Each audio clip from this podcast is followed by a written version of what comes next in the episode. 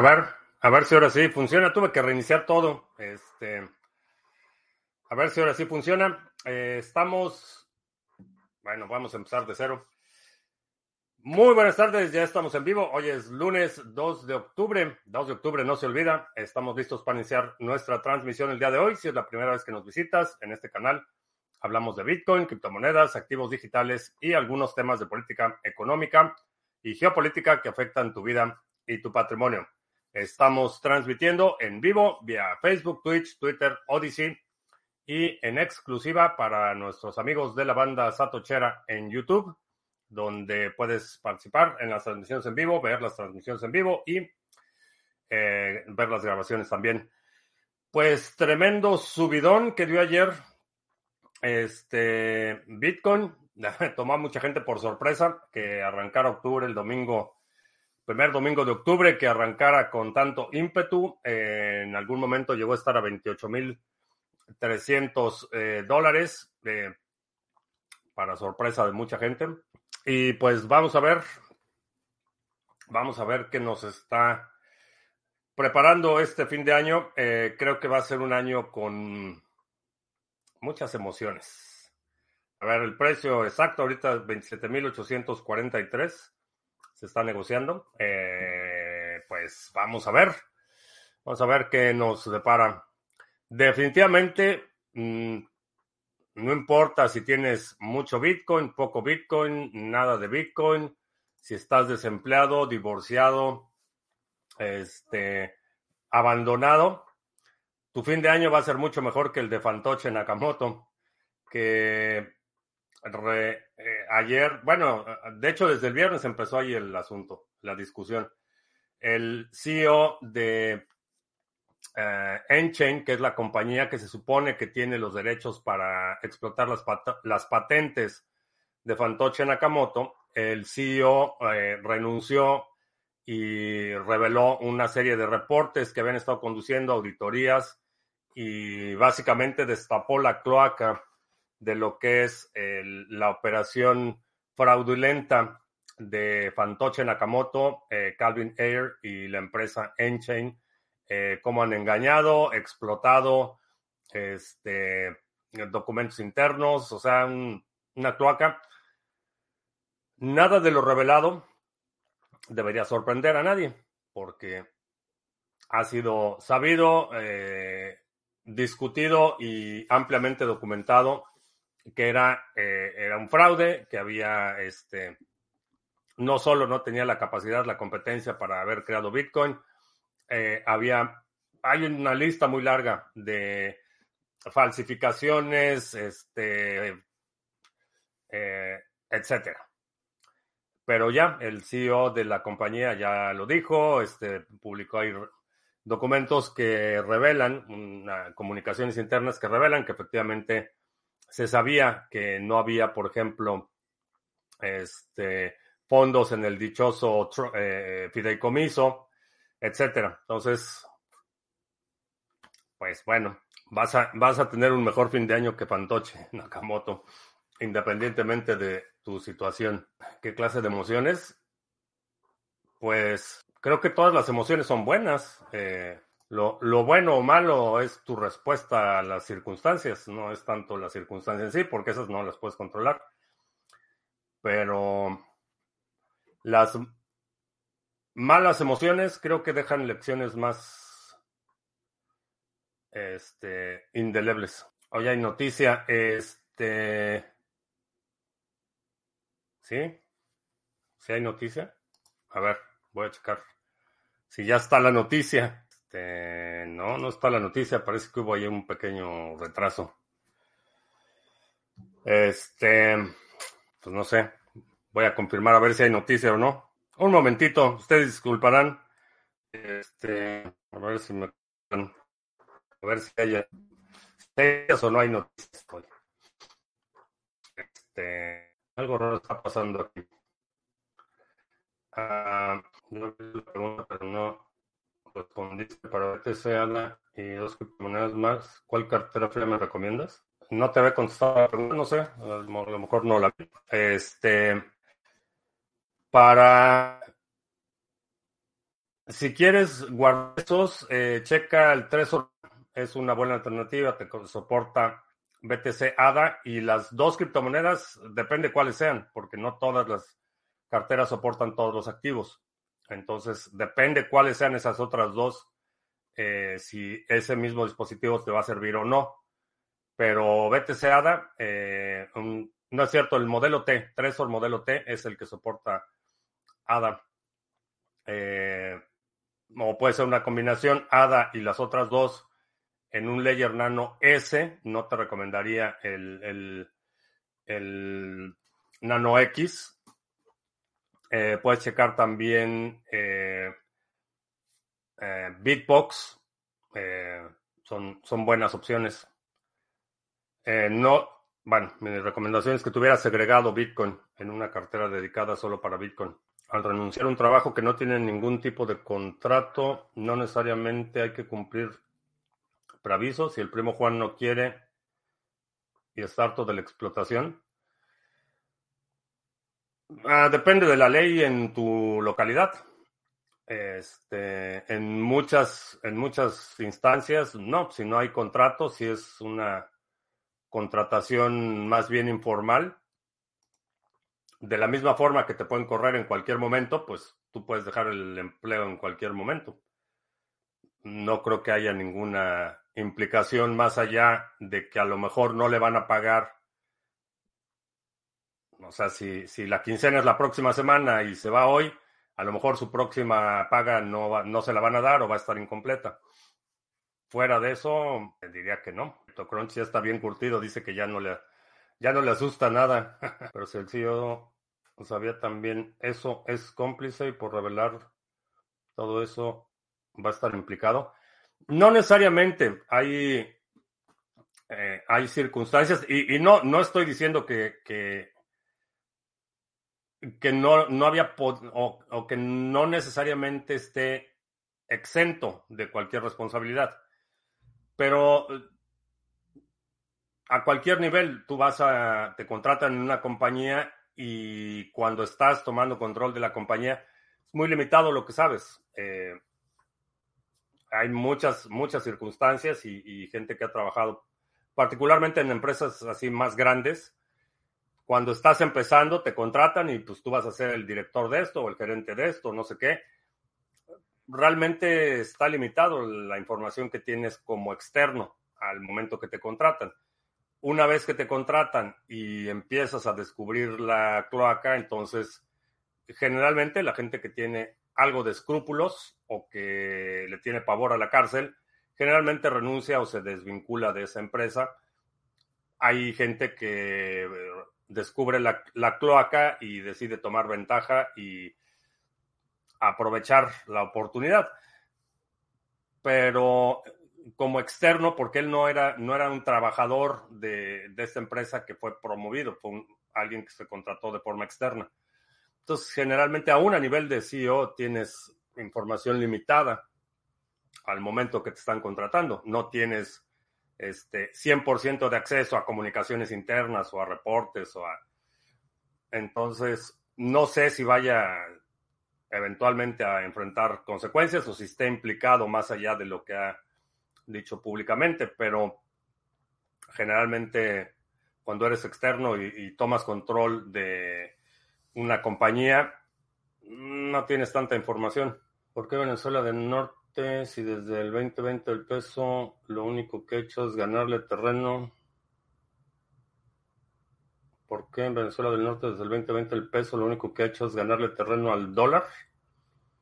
¿Por qué? Porque se están acabando las reservas.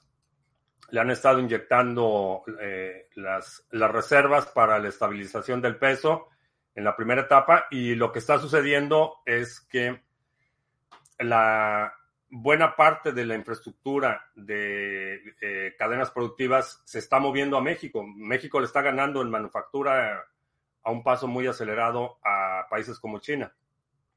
Este, no gracias a este gobierno, a pesar de este gobierno, eh, sigue siendo una buena opción para integración de cadenas eh, industriales. Entonces, por eso es que el, el, peso está tan fuerte, porque está trayendo una cantidad enorme de inversión externa eh, que compensa la depredación que hizo el gobierno de las reservas.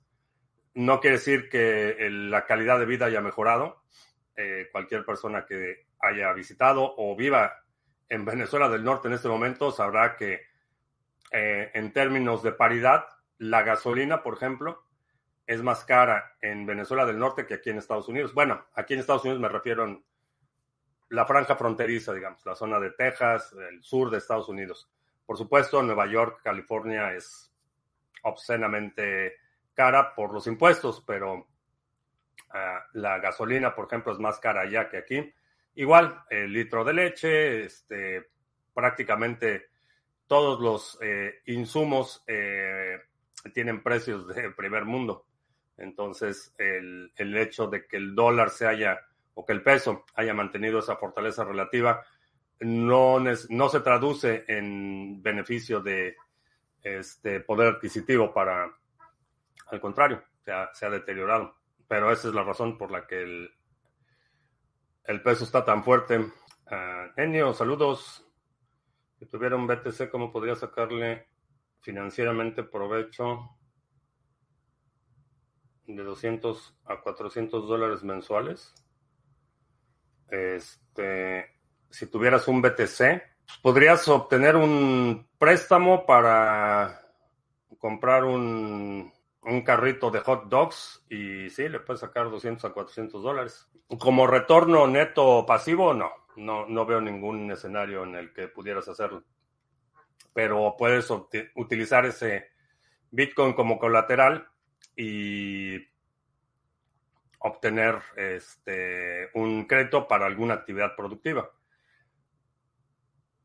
A lo mejor podrías utilizarlo, obtener un crédito en USDT y hacer algo en DeFi con especulación financiera, pero no te va a dar, no te va a dar un retorno sostenido regular.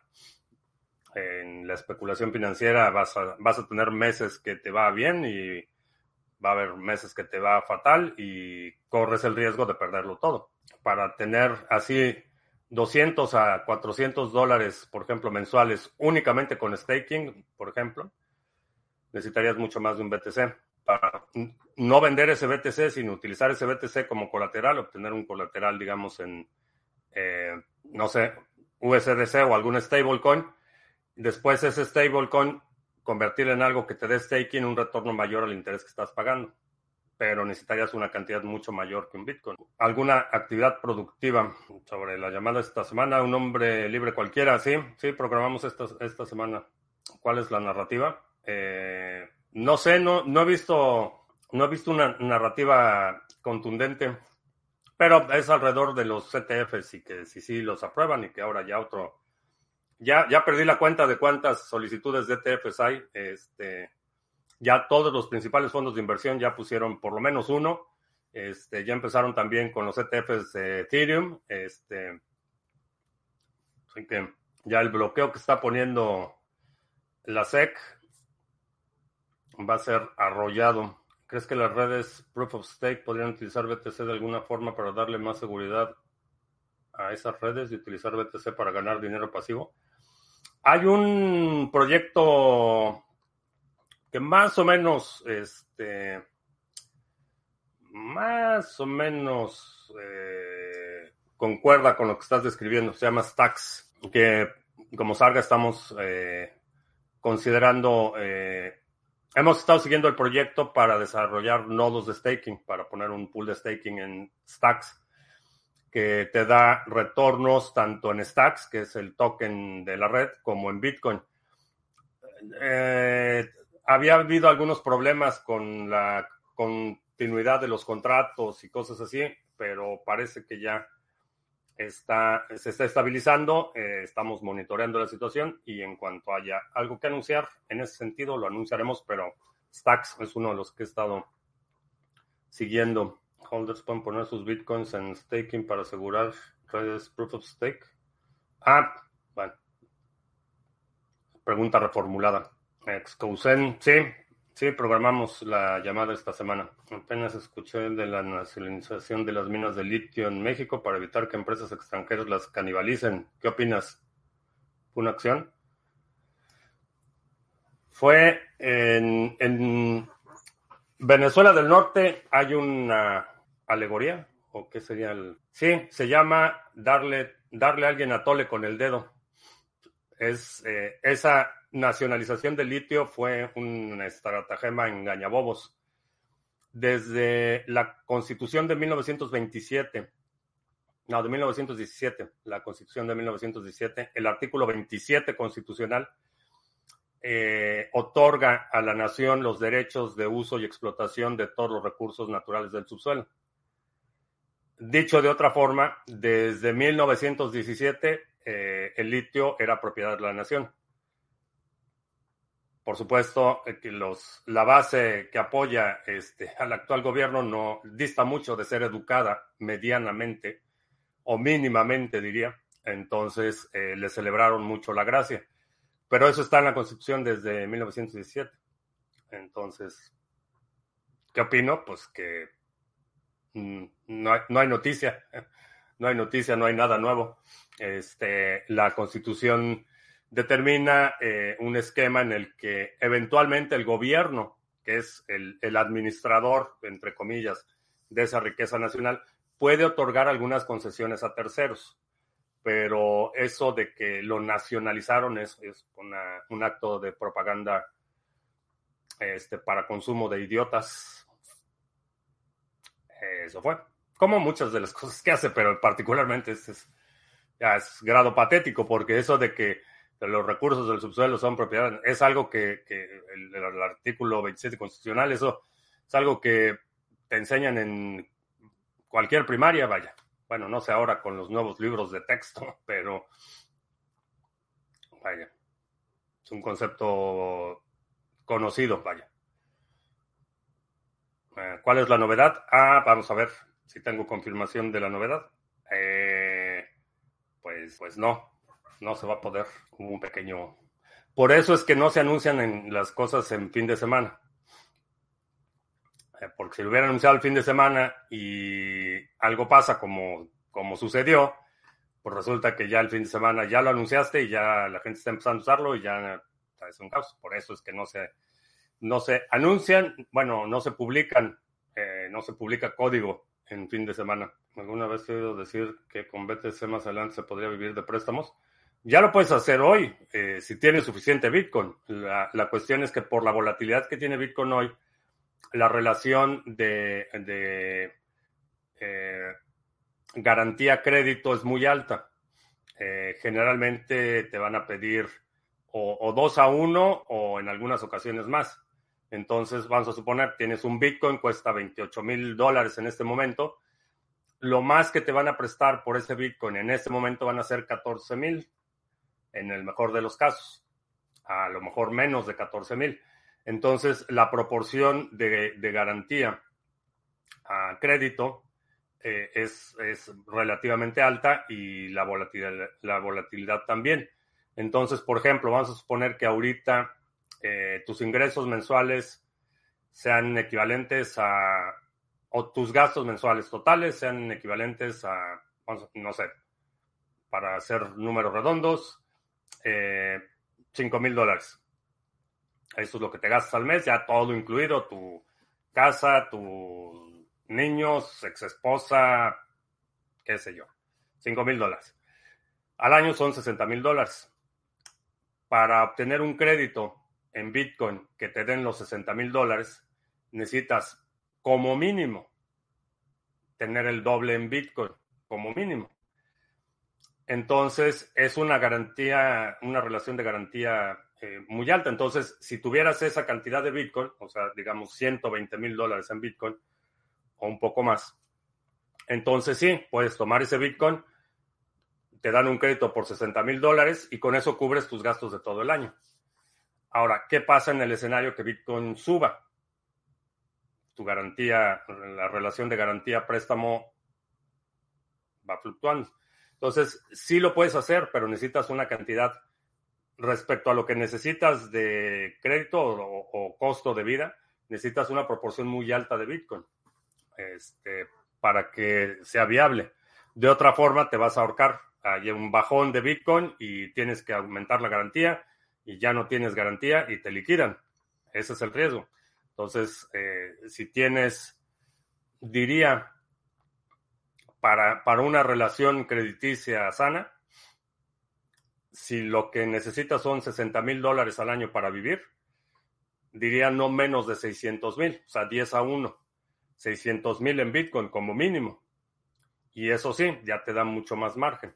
Y lo digo anual porque eso comprime un poco la banda de fluctuación en, lugar de hacerlo mes a mes. Este fin de semana hay una ponencia en Madrid muy buena con Álvaro de María. Ah, sí, este, qué bueno que me acordaste.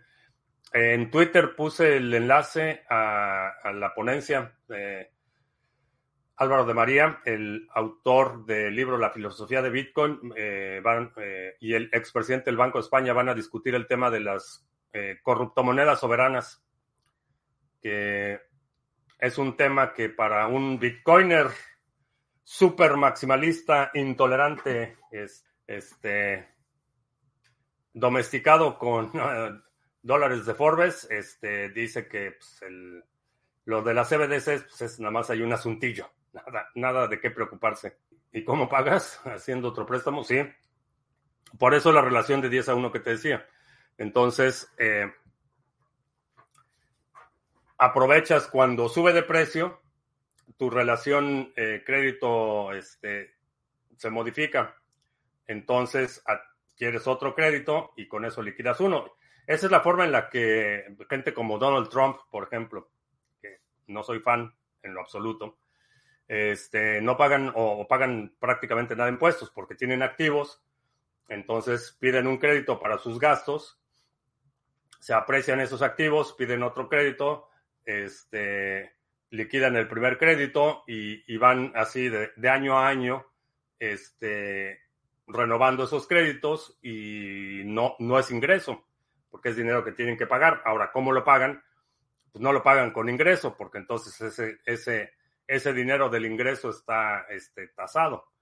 Entonces, utilizan todo su ingreso para comprar activos, utilizan esos activos para obtener créditos, para eh, eh, cubrir sus gastos. Y así es como no pagan impuestos, porque no están utilizando su ingreso para hacer gastos, sino su ingreso, el producto de su trabajo, eso todo se invierte en activos que generalmente tienen beneficios fiscales. Esos activos se utilizan como colateral para créditos y esos créditos se utilizan para pagarle a la, a la parroquia y a las capillas. Este, y todos los lujos y excesos son pagados con créditos, porque en ese, en ese momento ya no es un ingreso personal. Todo el ingreso personal, es decir, honorarios, este, rentas personales, todo lo que es ingreso, eso se invierte en activos que se van a evaluar a largo plazo.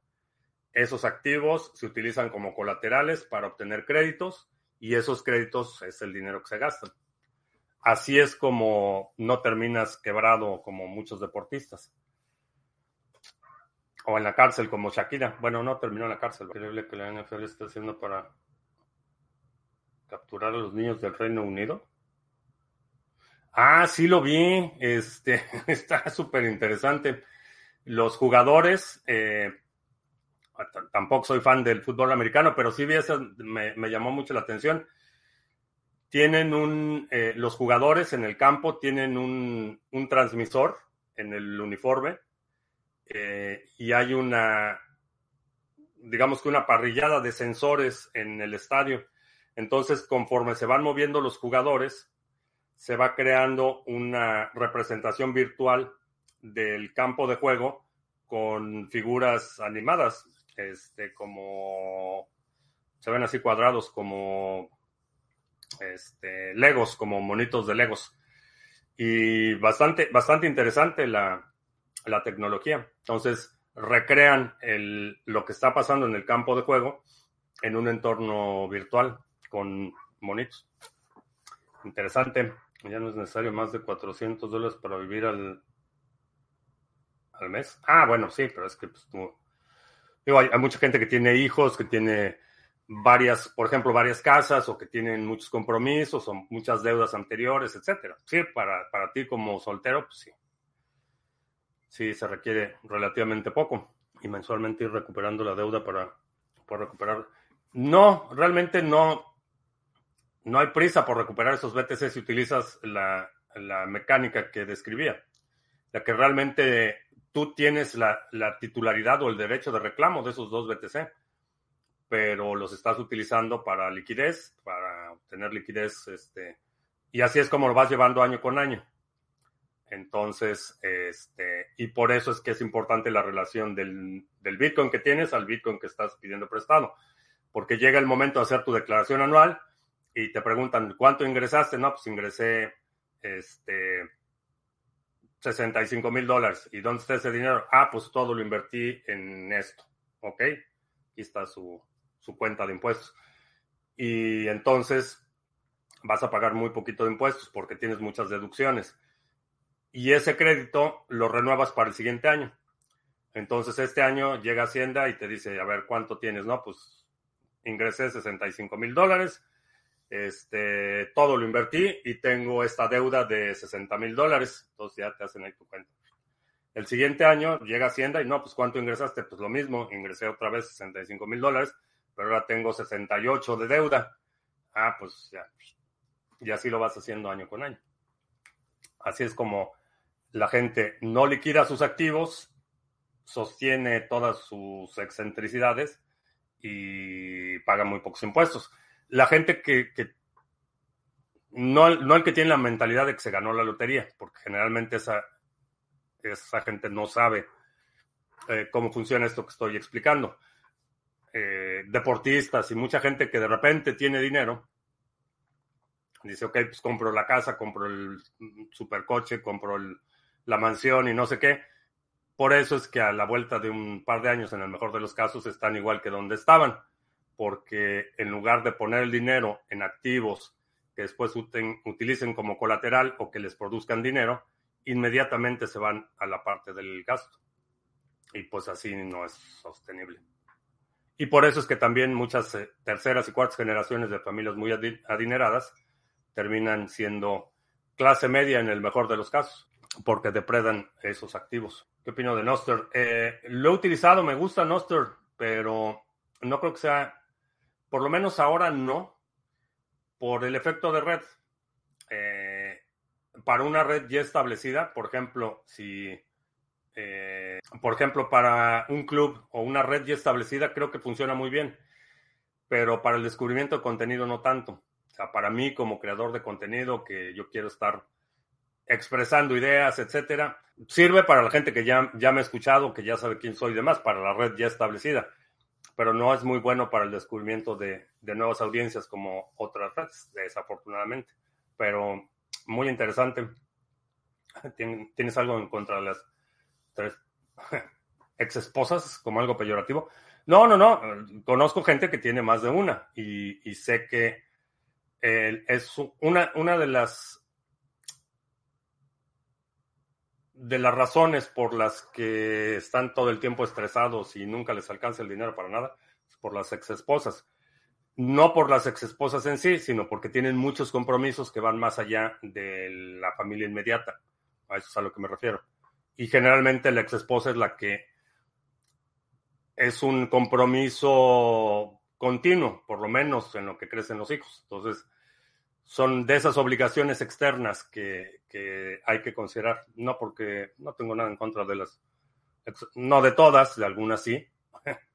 un par que sí tengo algo en contra un par de ex, ex esposas que han torturado gente que, que, quiero, pero, pero no. Es que es uno de esos tipos de compromiso continuos y que generalmente mucha gente no considera cuando está planeando su futuro. Recomendable hacer esa jugada de los préstamos cuando BTC está caído en caída libre.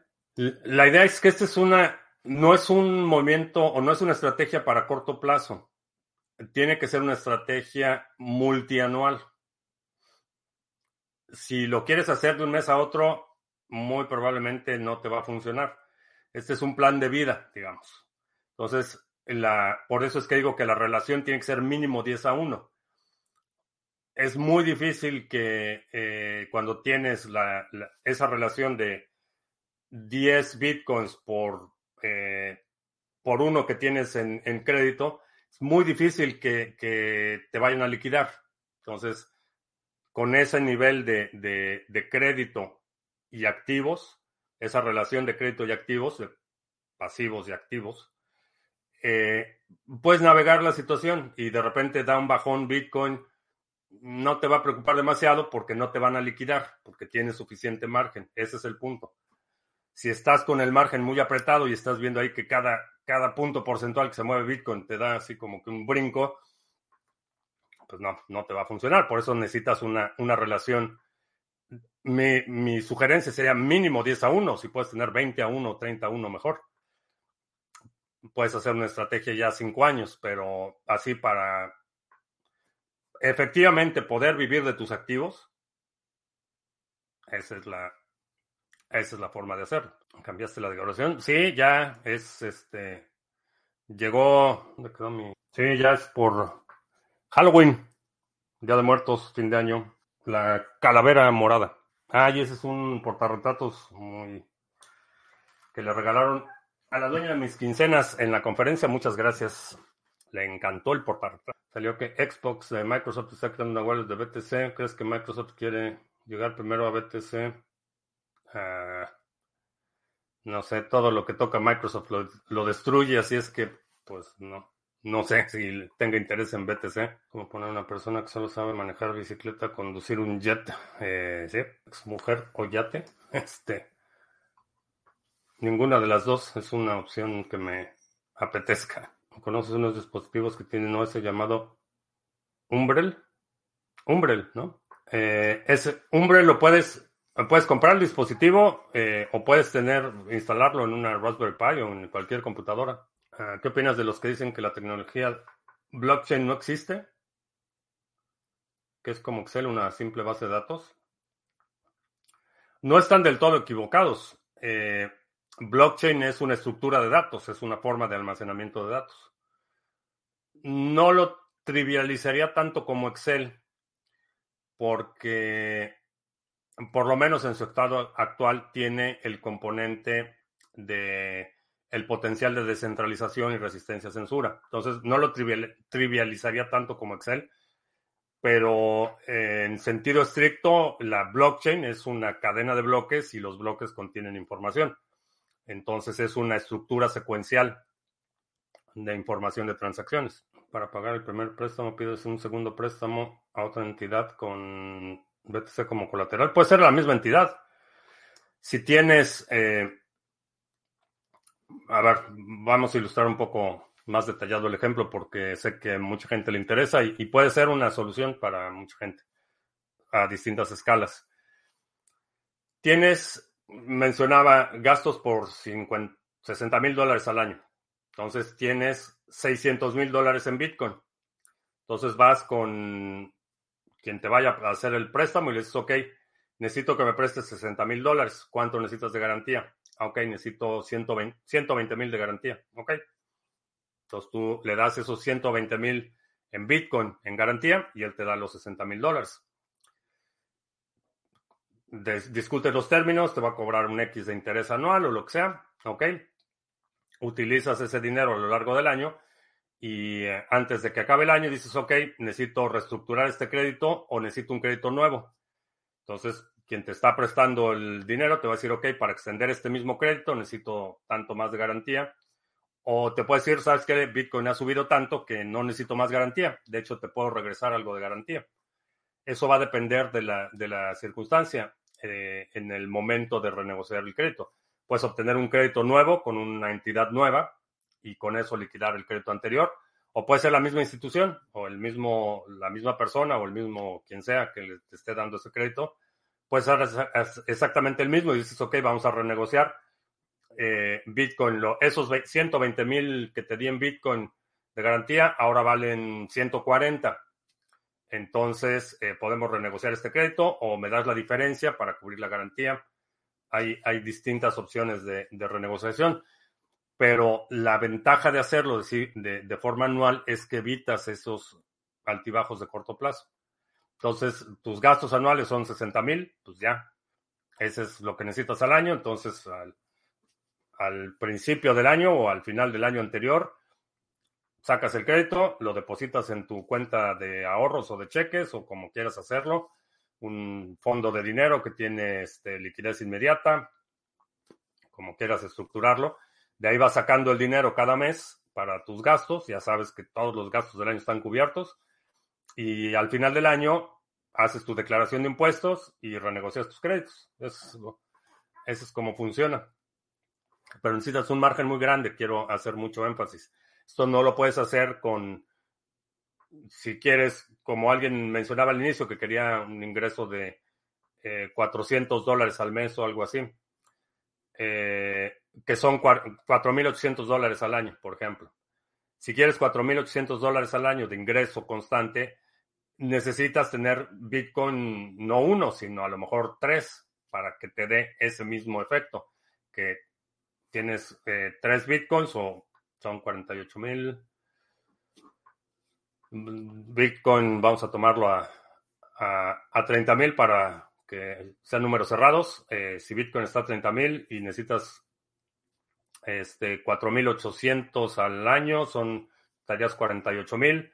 Vamos a suponer un Bitcoin y medio, por ejemplo, o dos Bitcoins. Este, eso es lo que necesitarías para obtener el crédito, que te den los 4.800.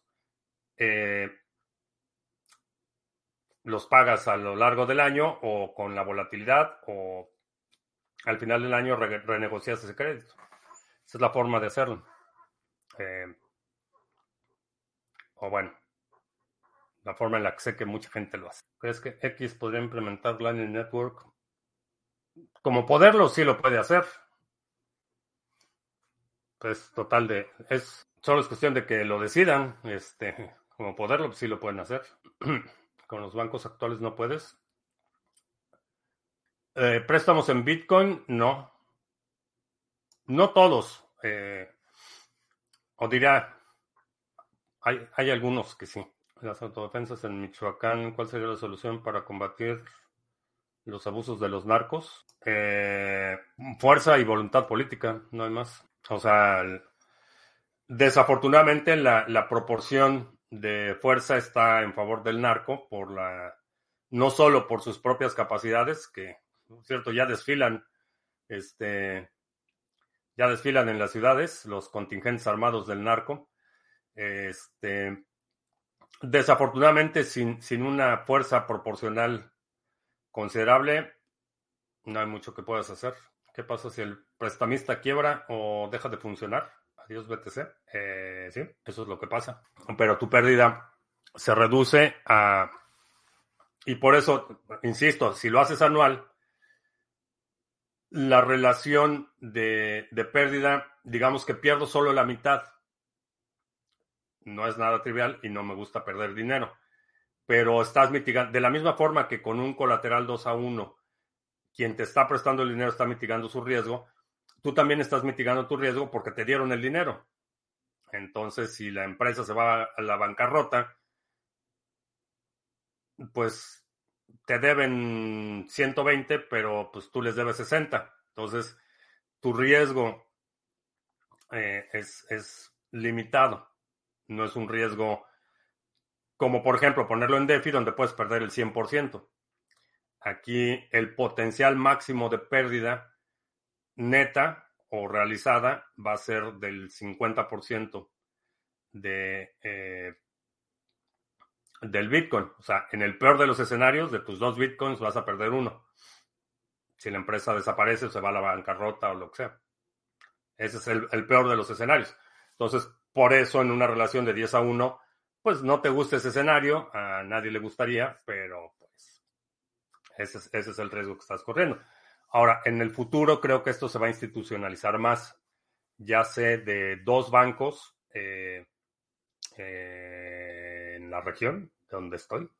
Este, dos bancos que están ya este, aceptando los primeros eh, créditos y son instituciones financieras establecidas. Este, eh, están empezando a aceptar los, los primeros créditos eh, utilizando Bitcoin como colateral. Entonces ya el escenario de que un banco, de, banco establecido se vaya a la bancarrota ya es un poco más, no imposible, y creo que comparativamente con muchos momentos de la historia es más probable hoy que en los últimos 60 años. Sin embargo, es un riesgo. Vaya. Ahora, aquí es donde empezamos ya en el detalle fino. En el caso de que la titularidad, bueno, ya vamos a hablar de una estrategia un poquito más complicada. En el caso de que ese Bitcoin, eh, la empresa sea dueña de ese Bitcoin y la empresa esté establecida en un estado como Wyoming, por ejemplo, en ese escenario que le pedí un crédito, me dieron el crédito, utilicé Bitcoin como, como colateral, la empresa se fue a la bancarrota. En un estado como Wyoming tengo reclamo de ese Bitcoin. O sea, en el proceso de bancarrota no solo tengo reclamo para recuperar ese Bitcoin, sino que eventualmente, aún en el caso de que la empresa o haya una disputa, un juez puede determinar, eh, en este caso obligar a una entidad a, regresar ese Bitcoin o a compensarme. Por eso es que navegar un poco las jurisdicciones también es, es importante. Estos préstamos se pueden hacer cuando el BTC fue obtenido sin KYC. No lo recomendaría directamente, pero sí. Con BTC al hacer el préstamo se pierde la custodia. Eh, sí. Sí, en el, cuando tú das un activo en garantía, estás por definición perdiendo la custodia en cualquier momento eh, los bancos pueden ejecutar esos créditos y es una de las razones también por las que la gente naranja tiene tantas bancarrotas, porque al momento de pagar las deudas, pues no pagaba y lo que hace el banco es que se queda con el edificio o se queda con la casa o se queda con cualquier cosa que hayas dado en garantía, el banco se queda con eso. O sea, esa es eh, la definición de una garantía. Estás garantizando que quien te está prestando el dinero va a recuperar este, el dinero que te prestó. Y si para eso tiene que quitarte el edificio, la casa, este, el perro o lo que hayas dado en garantía, pues te lo va a quitar. Igual que una casa de empeño. Este, llevas a empeñar un reloj fino, por ejemplo, o la factura de tu camioneta la vas a empeñar, pues le estás dando la custodia y, el derecho de reclamo a quien te está prestando el dinero. Así es, así es como funciona. La México está lista para presidenta. Los países nunca están listos. Me parece una, una pregunta un poco extraña porque los países nunca están listos para ninguna cosa nueva. Este, entonces, y, y por el hecho de que no esté listo no significa que no deba suceder. Porque si ese fuera el caso, pues todavía tendríamos este a la Santa Inquisición, este, dictando leyes. Este, no, no está listo, pero ¿qué va a pasar? Si es presidenta, pues no, pues no va a pasar nada. Uy, no estaba listo. Si tiene que ser, que sea. Ahora, sería triste el caso de que ese no estar listo se traduzca en que, por ejemplo, Verástegui, que se lanzó como independiente, sí, se llama Verástegui, el de la se me fue el nombre de la película. Esta que ha causado tanto furor, hombre. Este, bueno, el Verástegui creo que se, llama. Se lanzó como independiente, sería, sería lamentable. Bueno, sería una muestra que no está listo para presidente. Si gana el independiente, que es, que es el varón que está corriendo en la carrera, y las otras dos son mujeres, pues, que les ganara el, el del partido independiente, sí sería. ¿Recomiendas comprar Bitcoin anónimamente? Sí, siempre. Esa es la mejor forma de comprar Bitcoin. El dinero que te prestan en tarjeta de crédito no tiene garantía de nada. ¿Cómo recuperan el dinero si no pagan? Eh, específicamente, la deuda de tarjetas de crédito generalmente eh, va a ser una demanda. Este, primero un proceso civil en el que el banco te va a decir me debes dinero, eh, aquí está, este, presenta la evidencia un juez y generalmente un juez puede ordenar un embargo aun cuando la deuda original no tenga colateral, o sea, una deuda no garantizada. Sucede en casos eh, excepcionales, por ejemplo, o en casos donde el fraude es recurrente eh, puede ya constituir una conducta criminal. Pero en general el banco tiene el recurso de ir con un juez, establecer un juicio civil, el juez ordenar un embargo de tu vehículo o de tu una propiedad o qué sé yo. Eh, si el banco prueba de manera convincente que les debes dinero, que firmaste un contrato y que ahora no les quieres pagar. Me gusta la política, me gusta observarla. Eh, creo que alguien, alguien estaba diciendo, leí el fin de semana que la política es el, el negocio de la farándula para gente fea. y pues sí, mucho tiene de eso. Pero principalmente lo observo porque eso me da una idea de hacia dónde van las cosas, cuáles son las tendencias que se están desarrollando. Por eso es que observo el tema de la política. Pues sí, sí estamos. Perdón, no había visto Odyssey. Eh, el tacón de la bota en el viejo continente, ¿qué tal? FJC, buenas noches. Perdón, no los había visto. Estaban ahí en Odyssey y los ignoré. Y si no tienes nada tu nombre ni... Todo eso es jurisdiccional. Hay lugares donde, por ejemplo, eh, depende de las leyes en tu país. Eh, en algunos lugares, por ejemplo, el juez puede ordenar que te embarguen parte de tu salario. Eh, decir, ok, bueno, no tiene casa, no tiene coche, pero tiene un empleo y aquí dice que trabaja en X y, el juez en algunos casos puede determinar, aquí en Estados Unidos eso se da generalmente cuando son problemas de custodia eh, familiar. Rara vez sucede en deudas, en deudas este, comerciales, pero el juez puede ordenar que tu, empleador te retenga el 20% de tu salario y se lo pague directamente al banco. Eh, puede suceder. Estamos en el inicio del bull run.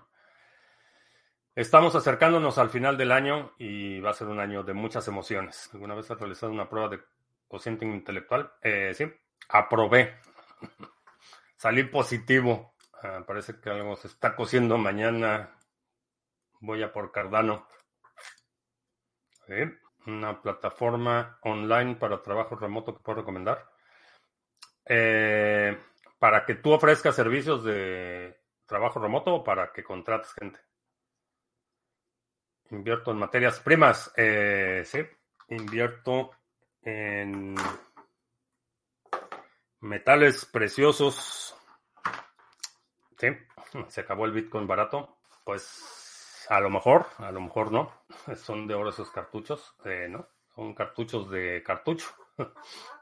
cartuchos de, de piu piu. ¿Te gusta observar las tendencias o más bien eres político de closet. No, no soy político de closet. Este, en su momento, diría en mi, en mi vida pre-Bitcoin, sí estaba mucho más involucrado en la actividad política. He asesorado candidatos, bueno, participé activamente en la campaña de Vicente Fox en el 2000, era coordinador de Internet, la primera campaña presidencial en la que Internet tuvo un papel importante. Eh, yo estuve a cargo de la estrategia de, Internet para esa campaña presidencial. Aquí en Estados Unidos he, asesorado candidatos a nivel local, a nivel federal. digamos que en mi vida pre-Bitcoin. La razón por la que ahora lo, lo, observo mucho más a la distancia y no estoy involucrado tanto es porque Bitcoin es la salida no violenta a la rebatinga política y decidí tomar esa salida no violenta. Eh, antes de Bitcoin o sin, en ausencia de Bitcoin, alguien va a controlar el presupuesto, alguien va a controlar recursos y no hay, no hay una... Tienes que tomar partido, vaya, a menos que quieras ser arrollado y, este, y, y manipulado.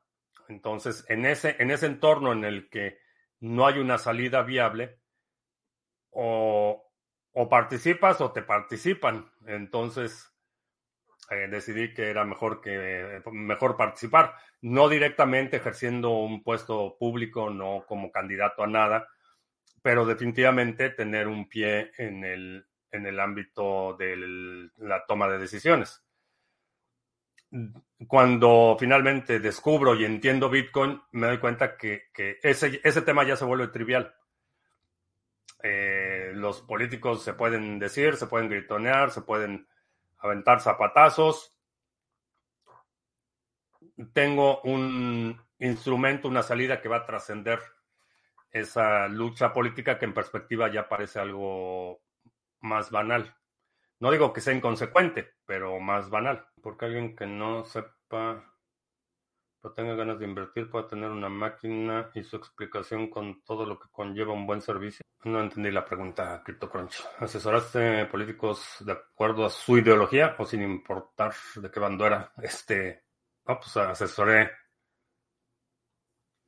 Tenía un pie en uno y en otro pie en otro. No asesoré tanto republicanos como demócratas aquí. Eran más bien eh, relaciones. Era más, más importante que su afinidad o su afiliación política. ¿Cómo y dónde comprar Monero no peer-to-peer? Este, pues está deslistado de la mayoría de los exchanges, creo. Hoy escuché decir que la cadena Cardano es mala porque apenas tiene transacciones y fallan los contratos inteligentes, además de criticar mucho a Hoskinson. Pues eso lo hemos estado escuchando desde el inicio de Cardano. Y Cardano sigue.